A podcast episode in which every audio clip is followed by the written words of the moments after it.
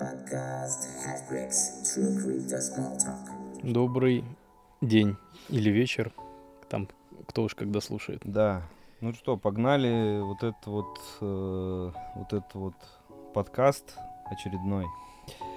И, естественно, никаких, наверное, других тем, кроме как вот этот бесконечный 12-недельный, а точнее 11-недельный из последних 12 дамп э, битка э, не драйвит нас так сильно для новых тем, поэтому обсуждаем его.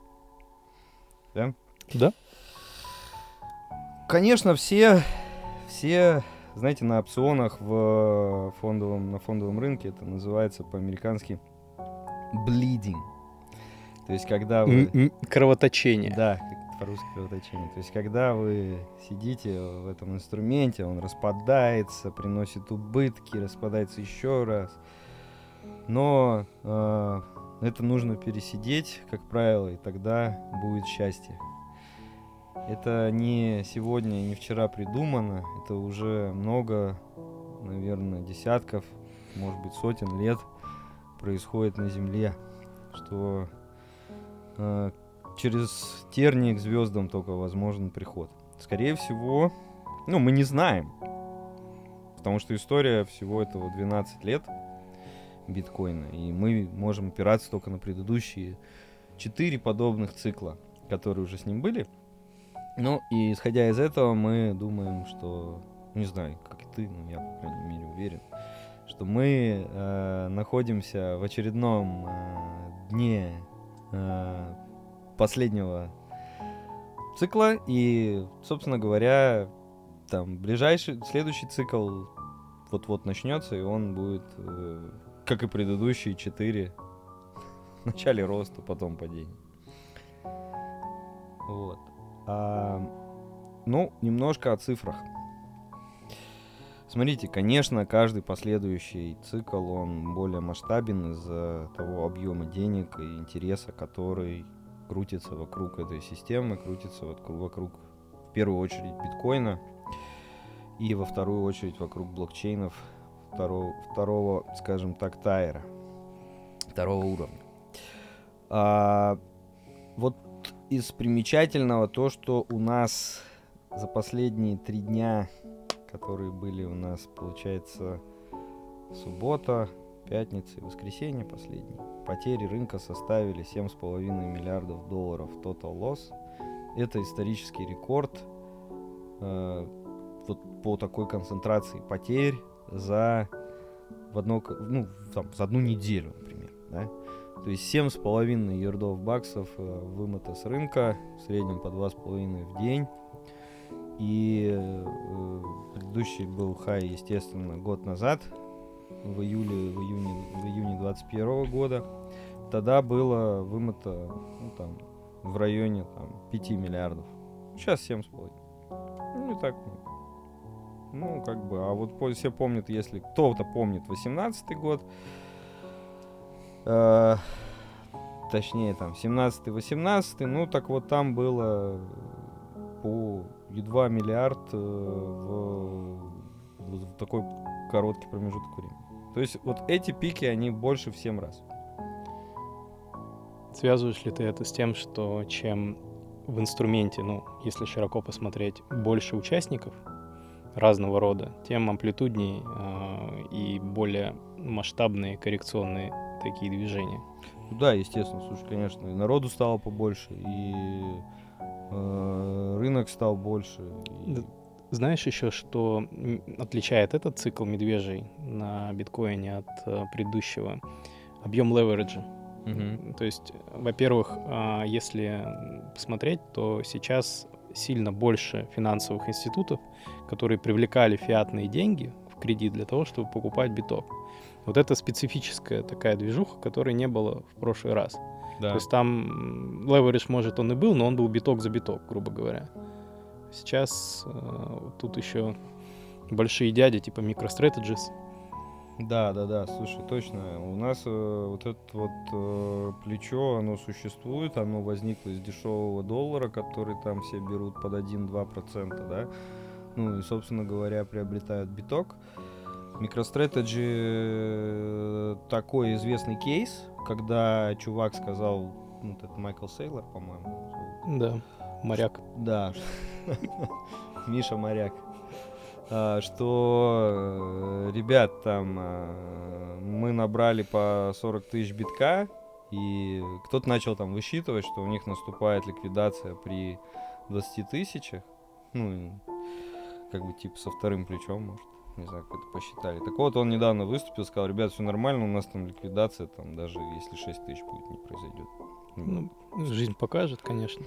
Да, жизнь покажет. И, и еще много проектов, так скажем, не таких знаменитых. Вот там есть проект Celsius, который тоже сейчас э, на слуху, что вот-вот и там настанет э, margin call, и будут дополнительные распродажи. И вообще такое мнение, ну такое впечатление, что действительно кого-то тянут на маржин колы, и где-то они, может быть, уже и произошли за последнюю неделю, да, потому что обвал был достаточно серьезный, и заметьте, выходные, когда рынок тонкий, все равно вот кто-то говорит, что ну, там крипторынок торгуется 24 на 7, да, это так, но в 24 на 7 этих вот эти вот два, суббота-воскресенье, они очень тонкие. И э, это не полноценные 7, это 5 плюс 2, скорее всего. И вот эти два, они как раз ну, в эти дни э, просаживаются рынки. Э, Такое просто вот наблюдение. Пока не готов сказать, что это точно. что такое. Ну, есть такое. Ну, то есть мы приходим к тому, что вынужденные продажи — это специфика вот именно этого цикла. То есть, грубо говоря, если предыдущие циклы — это чистые эмоции, то есть, ну, вера, не, верю, не верю, да, там, выхожу, не выхожу, стратегия какая, то здесь есть такая штука, как вот вынужденная продажа. Ты хочешь, не хочешь, при определенном уровне ты вынужден продать. Да, да, согласен. Похоже на то. Но это в природе человека набрать э, плечей и все слить. Слушайте, но мы всегда говорим, что не, ну, не является инвестиционным советом, но тем не менее, никогда не берите плечи в крипте, если вы не профтрейдер, и отдайте лучше там кому-то в управление, кто умеет с плечами работать. Но плечи и крипта это худшее вообще, что может быть на, на этом рынке. В обе стороны. Потому что и он как падает, так он и растет. Вот э, мы делали пост такой, что, ребят, э, в основном рост битка, он происходит там 3, 4, 5 дней в году. И вы просто можете там подумать, что ну сейчас я зайду пониже, пониже, пониже, а потом просто взять и пропустить там 3 из этих 5 дней. Ну и ваш уже трек-рекорд будет не такой, как просто у тех, кто ходлит его. Или халдит. Вот. а, ну, еще немного к цифрам. Смотрите, то есть сейчас все находятся в таком непростой, непростой ситуации. Есть такое понятие, как short-term холдеры. Это те, кто вот недавно держит, там, последний год. Есть понятие long-term холдеры. Это те, кто долгосрочно держит.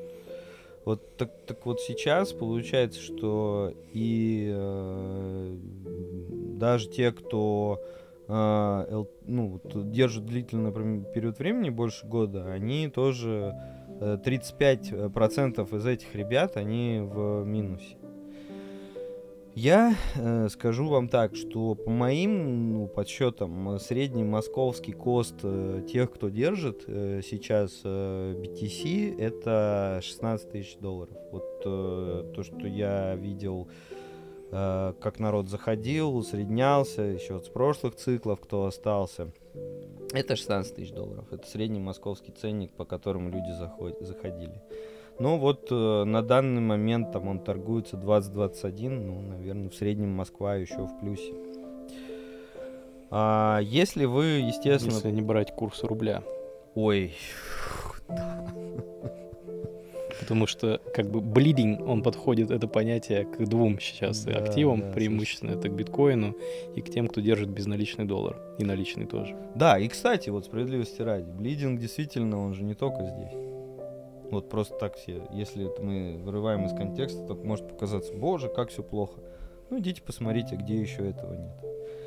А, все, все, кто в долларовых инструментах, естественно, сейчас на 7-летнем минимуме, да? О, да. Семилетний минимум.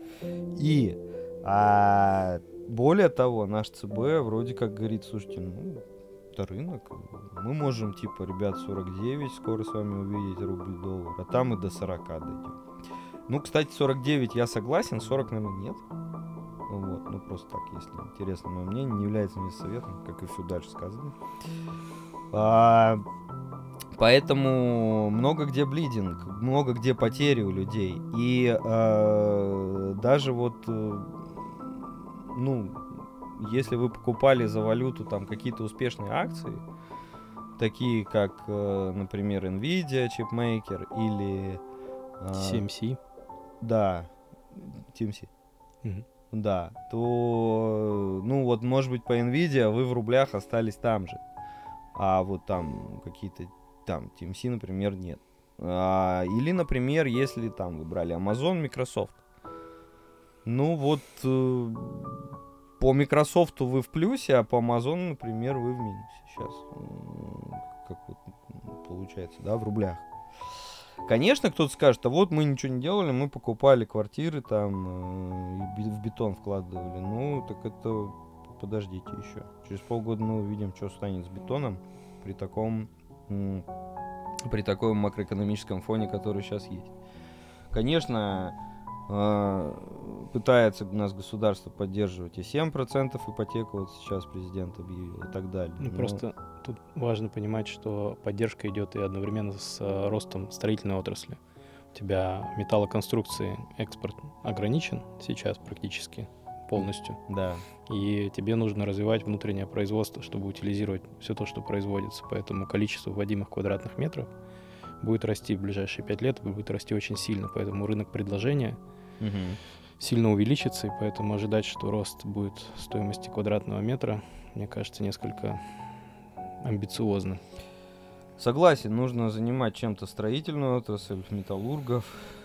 Поэтому, ну это ладно. Что-то мы вот да. сейчас куда-то... в другую сторону. Ну, просто к тому, что рынки сложные. Все. В этом году не потерять было практически негде. Кстати, да. Ну вот я не знаю, то есть я не знаю, только если вы сидели, э, ну вот пока просто, вот пока что в бетоне. Но если вы до сих пор сидели в бетоне... Слушай, в рублях, депозит в рублях. Просто депозит в рублях, да? Да, единственное, что как бы лучше outperform'ит все остальное. Да, кто мог подумать, точно. А, ну, ладно, возвращаемся к битку. Вот он у нас падал 17600 э, в эту субботу, по-моему, а 17700 а здесь вот э, подъехали исследования, что 17700, а, 17600, то есть на 100 долларов меньше, это э, якобы лог-лог модель э, коста майнинга по миру. Я уж не знаю, что такое лог-лог модель, но я вам скажу так, что скорее всего кост по майнингу он выше по миру, и по России я его оцениваю где-то сейчас в среднем с тем оборудованием, которое есть у русских ребят, это 22-25 э, э, тысяч э, долларов при долларе 60, ну вот 60. А при долларе 50, ну, соответственно, добавьте к этому делу еще 15% как минимум. Ну, у кого-то хорошо, у кого-то плохо, да, это вот про голубцы. Кто-то ест мясо, а кто-то капусту, а вместе едят голубцы. Ну, вот э, один мой знакомый говорит. А, так э, понятно, что у кого-то электричка дешевле, оборудование новей, ну а им сейчас все равно. А, но в основном люди сидят в России на достаточно устаревших устройствах и на домашней розетке, ну вот э, там сейчас все тяжело. Ну, а кто электричку бесплатно получает, тут, конечно, при любом раскладе в плюсе. Ищите бесплатную электричку. Не является инвестиционным советом. Ну, слушай, а по твоим оценкам, какое выбытие сейчас майнерской мощности происходит на текущих ценах? А ее видно. Вот ее видно, потому что хешрейт э, сети за последнюю неделю снизился на 10%. Это вот прямой, э, прямой счет, то есть 10% в мире отключилось пока что. В России, я думаю, что мы имеем средние по миру величины, ну, скорее всего, 10% русских также отключилось, ну, если проводить аналогии с мировым. А... Но надо понимать, что никто не отключает устройство сразу. Потому что на самом деле людей, которые продают битки или там эфиры, не знаю, то, что мы, чтобы покрыть электричку, не так много, как может показаться. В основном э, люди покрывают косты из других каких-то своих денежных средств, а все-таки майнеры, они более такие стрессоустойчивые, они понимают, что там месяц-два мы можем поработать в минус, просто потому что там может быть неэффективность рынка. Ну, Подскажи, ты же застал предыдущий цикл медвежий? Да, да. И по твоим тоже наблюдениям, через сколько месяцев медвежьего рынка начинаются первые серьезные отключения? Ну, вот, наверное... Когда их ждать? Наверное, три месяца, не раньше. То есть сколько еще осталось, а, ну, сколько времени должен простоять такой рынок, чтобы мы увидели серьезное падение хешрейта? Ну, если сейчас у нас момента серьезных просадок, то есть я имею в виду 30-20 вот эту вот, э, вот эту просадку, у нас прошло сколько, две недели? Ну, соответственно, еще два месяца. То есть мы еще можем два месяца э, отключаться потихоньку, а там, к сентябрю уже люди начнут отключать серьезные объемы. Ну, тут же тоже нельзя не связать историю с ростом цен на электричество в мире. То есть, условно, да, вот если мы Россию берем, но в России рост цен на электричество, он провоцирован прежде всего укреплением доллара, потому что ты майнишь... Рубля. Да, укреплением рубля. Ты майнишь в Да. долларе, при Да. этом косты у тебя в рублях. И по, по большому счету твое электричество тоже как бы стоит, стоит дороже, хоть и тариф такой же. Но в мире это не так. В мире стоимость электрички-то растет. Растет, причем будет расти еще больше, чем росло до этого. Это раз. А во-вторых, э, ну вот все-таки я считаю, что укрепление рубля, которое мы сейчас видим, оно ненадолго. Ну и не только я так считаю. И ну вот скорее всего Россия в долгосроке в этом смысле, как какая-то там держава, имеющая энергетически достаточно неплохой баланс, назовем это так, она выглядит более favorable, да, по сравнению другими Ну, юрисдикциями. Мы нетто продаем. Да, мы, мы нетто продаем, мы нетто избыточны по генерации. Таких стран в мире очень мало. Очень мало, да. И э, Штаты, конечно, достаточно серьезно развивают эту историю, но по Штатам э, вы видите сами, какая инфляция начинается. И по Штатам достаточно э, серьезные ограничения там на это дело сверху развития. То есть вот тот же Техас, который был э, пионером развития эм, ну, слушайте, это как, как, как со сланцевой нефтью может произойти. То есть вот просто вот вы сейчас все развиваете, развиваете, пока не наступил там медвежий рынок, да? То же самое было со сланцем. Вот сейчас вроде нефть 120, но что-то про сланец мы не Уже слышим. 110.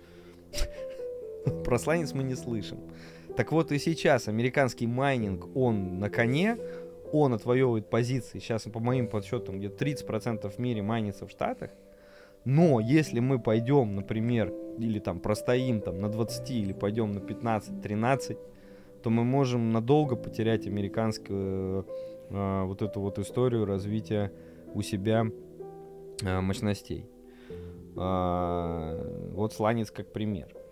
И у них там, естественно, начинается в том же Техасе, как вот я начал говорить. То есть там начинается жара, отключение, а американская система энергетическая, это вам, извините, не план ГЛРО, который у нас позволил построить невероятно забэкапленную систему в э, России с точки зрения вот этих всех блэкаутов, отключений и так далее, да, где каждая станция может подхватить выбывшего э, там соседа, да, по генерации. В Штатах, э, если начинаются отключения, ну, они там начинают э, веерно отключать э, штатами все вот это. И сейчас меняется климат, повышается температура в Техасе, в Аризоне, в Калифорнии, там, ну, они тоже уже, поверьте, на пределе, мне кажется, с точки зрения вот, климатических еще условий по развитию майнинга. А мы как раз вроде как бы, ну, еще и даже закон не приняли. Бодры и веселы. Бодры, веселые мы еще даже и не начинали, это по большому счету. Хотя сегодня пришла новость, или вчера. Газпром нефть э, подписал контракт с одним из э, крупных майнеров, не будем его называть, чтобы не рекламировать э, русским, э, что ребята будут на попутных э, на попутном газе майнить на месторождениях Газпром нефти. Ну, но это вот э, интересный кейс, то есть вроде как страна готовится к э, осенней сессии Госдумы, где майнинг будет узаконен. И более того, ЦБ сказал, что еще и узаконят э, расчеты в крипте по внешней торговле. Внутри не дадим, а в, по внешней торговле, пожалуйста. Это, кстати, серьезный шаг, потому что до этого ЦБ был и против майнинга. Ну, это ладно, там все равно ходили разговоры, что майнинг будет принят. Но, э, вот смотрите, да, у нас по внешней торговле какой сдвиг. То есть э, ЦБ не против того, чтобы э, криптой рассчитывались э, ну, за внешнюю торговлю. Тоже нет хорошей жизни, ты же понимаешь. Да. Потому что рассчитываться по внешней торговле уже решительно нечем. Натурой только. Да, потому что у тебя евро практически не ходят. Да, евро не ходит. Доллары ходят, но с очень большими ограничениями. То есть очень адресно. Есть такого, что ты просто заплатил кому угодно, и у тебя приняли этот платеж, уже нет, и, наверное, не будет. Да. Поэтому альтернативу надо готовить. Ну, собственно, поэтому у нас государство-то и не против майнинга и так далее, всего этого дела. Но мы ожидаем всплеск э, активности здесь э, в двух случаях. Первое должен быть закон, второе должен, должен э, закончиться медвежий рынок, ну и тогда мы просто можем увидеть совсем другую реальность в Российской Федерации. Ну а пока в июне 22 июня 22 года имеем то, что имеем. Да. Слушай, давай поговорим, наверное, про связь курса с э, инфляцией, про связь курса с э, рынком акций американским, с NASDAQ. Угу. Вот. Ну, в целом, а, мы уже вначале коснулись этой темы, откуда эта связь вообще берется, да, потому что э, действительно сейчас было много позиций заемных, да, когда биткоин приобретался на заемные деньги при условии, что это финансирование стоило дешево. Да. Сейчас, очевидно, экономического эффекта а, его нет, да, более того, идут ликвидации. При этом э, из-за разгона инфляции в Штатах стоимость э, заемного доллара будет расти в перспективе. Они и так идут с запозданием, у них сейчас отрицательная реальная ставка, да, это разница да. между инфляцией и, тем, и тем, той процентной ставкой, которая в экономике используется. Угу. И этот гэп будет сокращаться, поэтому э, это негативно, ну, как бы вот всегда было такое мнение, что чем выше инфляция, тем должна быть выше стоимость биткоина для того, чтобы это, ну, как бы они вот как, как защитный инструмент использовался. Но при этом, с другой стороны, да, а, стоимость биткоина это непрерывно связано с тем количеством денег, которые есть в экономике в целом. Если это количество денег сокращается, сокращается возможность занимать по дешевым ставкам, чтобы его покупать, и получается это давит наоборот на стоимость. Угу. И в текущем тренде, да, мы это хорошо видим, что вроде инфляция разгоняется, а при этом стоимость биткоина падает. Именно поэтому. И не только биткоина, и даже коммодити-то не растут пока что активно. -то. И NASDAQ по этой же причине снижается. Да. Потому что когда ты, одно дело, когда ты покупаешь акцию да, на заемные деньги из расчета 1% годовых стоимости этих заемных денег, и тебе нужно, чтобы она показала хотя бы полтора доходности, и тогда ты, в принципе, все uh-huh. хорошо. Другое дело, когда ты в долгосрочной там 5-10-летней модели закладываешь ставку там четвертую, пятую, шестую, ну, это называется там у них э, дисконтирование mm-hmm. в э, моделях cash flow, да, там в знаменателе 1 плюс ставка. Вы делите на 1 плюс i, где i это ставка. Соответственно, чем больше знаменатель, тем меньше у вас итоговая, э, итоговый результат дроби. А итоговый результат дроби, денежный поток, который вы получаете, конечно, все, все становится не так интересно. Я бы еще поговорил про decoupling в этой связи. Мгм. Да, я знаешь, какую метафору всегда люблю? Почему вот инструменты, где а, концентрируется меньше денег, они более волатильные. Вот представь, что у тебя там два ведра. В одном ведре там 20-литровое, другое литровое ведерко маленькое. Мгм. И ты и оттуда, и оттуда зачерпываешь стакан. Да. В одном не видно практически, ну потому Мгм. что денег очень много, и в целом как бы такой, такой тенденции нет. А другое там, ты, ты опустошил его примерно на треть. Вот то же самое, это декаплинг, почему волатильность в биткоине выше, чем волатильность NASDAQ. Потому что в NASDAQ денег больше, Конечно. позиции более долгосрочные, да, и поэтому там эта тенденция по удорожанию денег, она влияет и на этот рынок, и на тот, но из-за того, что размеры несопоставимы, биткоин отыгрывает с ускорением. Да, э, биткоина капитализация, она равна капитализации Apple. Вот это просто один А, там. а там их 5000 таких, ну, условно, не таких, конечно, но Да. там 5000 компаний, из которых там где-то 10-20 сопоставимы по размеру с Apple. Да, согласен. Но здесь есть, естественно, вот эта вот история с э, испугом. Первое, конечно, все начинают пересчитывать модели. И в первое время все начинают бояться и зажимать все, что связано с инвестированием заемных средств. Вот, ну, как я уже сказал, дроби начинают показывать худшие профиты, ну и, соответственно, все это начинает сворачиваться. Но а, в целом, да, в целом, я сомневаюсь, что э, денежные агрегаты в Штатах и вообще в другом мире, они будут сокращаться. Да, мы видим увеличение ставки, да, мы видим э, разгон инфляции, но, скорее всего, денежная масса а, и денежная база, они не будут сокращаться, просто их темп просто замедлится. Вот при такой ставке э, Интересно. Слушай, раз уж мы э, средний слушатель, видимо, нашего подкаста, это кандидат экономических наук, я судя, судя по, тому- по тем терминам, которые ты используешь, добавим огня. А, Есть такая точка зрения, я ее там слышал, что в целом такая инфляция, там, рост цен на энергоносители, да, она призвана связать тот объем эмиссии денег, который в ковидные времена прошел. Мгм. То есть, грубо говоря, у тебя там выпущено было там триллион, да, или сколько там больше. Мгм. 10%, грубо говоря, от всего объема там, денежных агрегатов в экономику. И вот ты этой отрицательной процентной ставкой перекладываешь это на потребителя, тем самым как бы через налоги, по сути, связывая это в бюджете. Ну, то есть этот тренд, он как бы как раз призван м, убрать избыточную денежную массу из экономики за какой-то период времени. Да, это клапан, который стравливает давление, по сути. И крипта тот же клапан. Но вы, вы- вы поймите, что цел- в целом-то давление в системе, э, ну, это как кровопускание в теле человека раньше было развито. Пиявки. история. Да, как пиявки. Это, это, это происходит, но все равно давление останется, и оно все равно вернется. Потому, и, и вообще современная вот эта вот система э, ямайская валютная вся, ну, я не знаю, ладно, бог она основана только на эмиссии, только на инфляции. Вы набрали долгов, вы можете чуть-чуть расслабиться, потому что инфляция все равно долги ваши съест.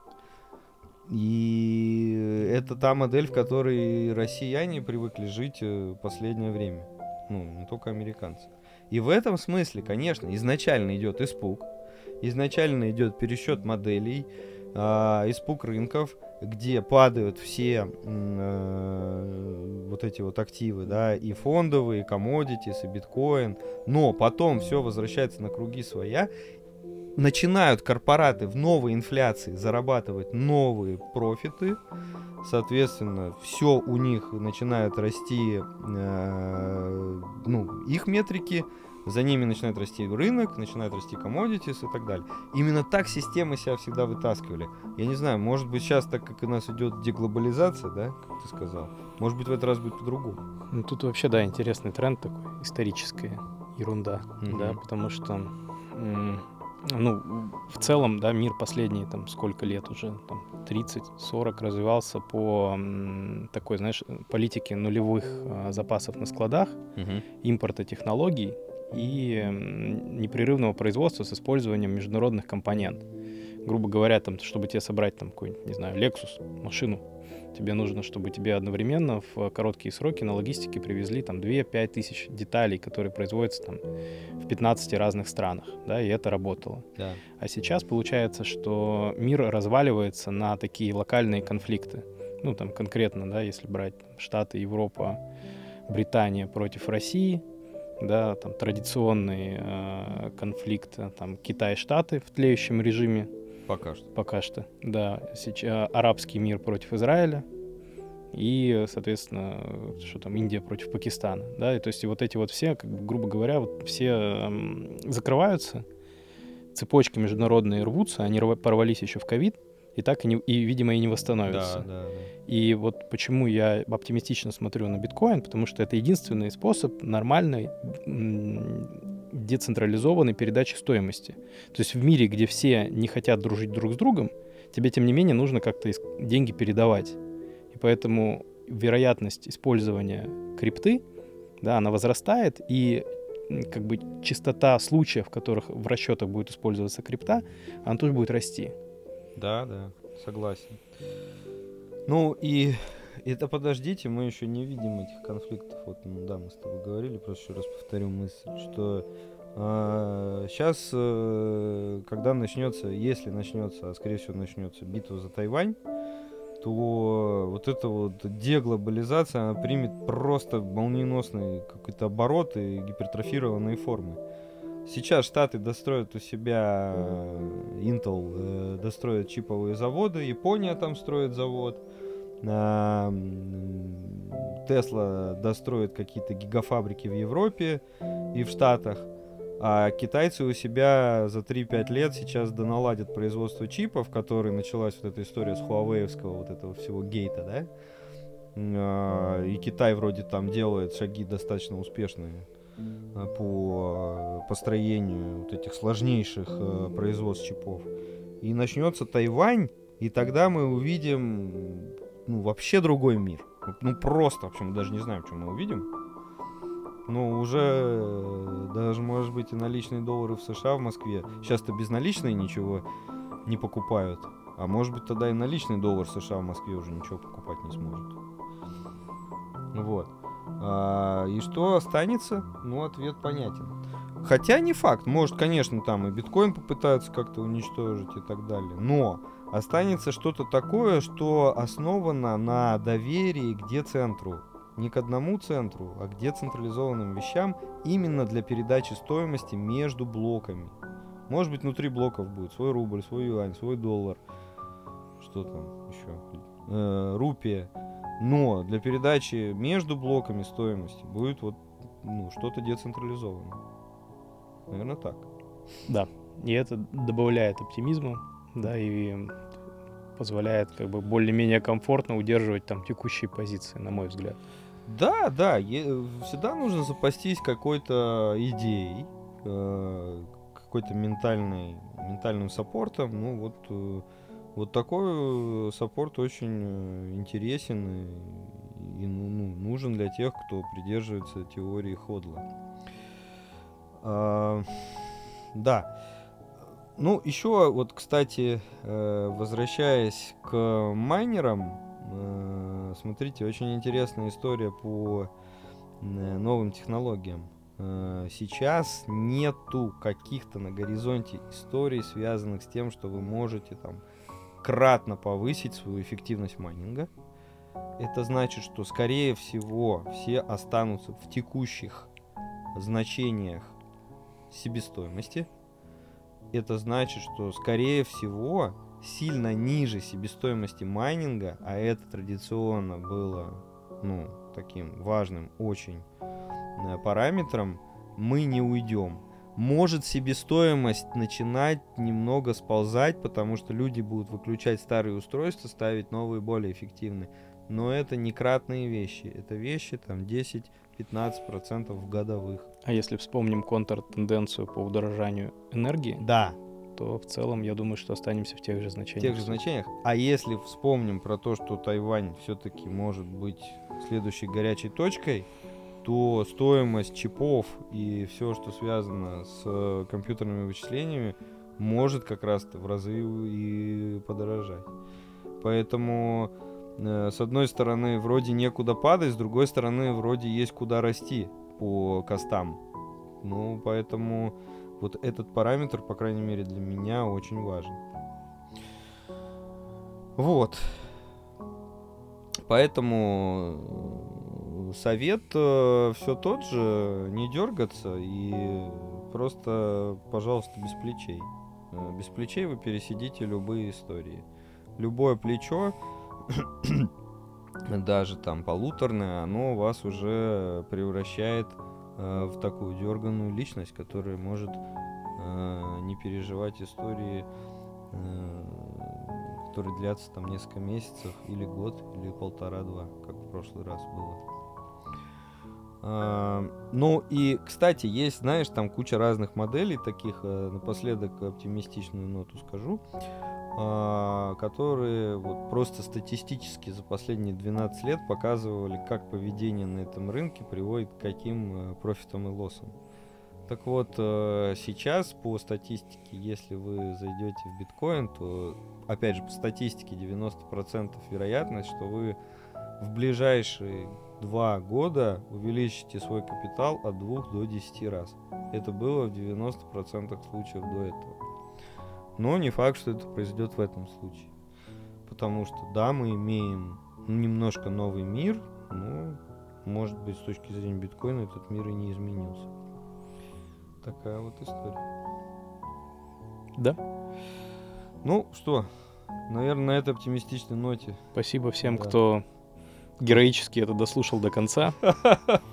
Вот, пишите свои комментарии, отзывы, насколько вам сложно, понятно, непонятно, проще, сложнее, больше деталей, меньше деталей. Да, и надо сделать подкаст э, по вопросам и ответам. Э, мы э, обещали, скоро, скоро сделаем. Спасибо. Присылайте вопросы да. и получите ответы. Да. Спасибо. Всем пока. Всего доброго, до свидания.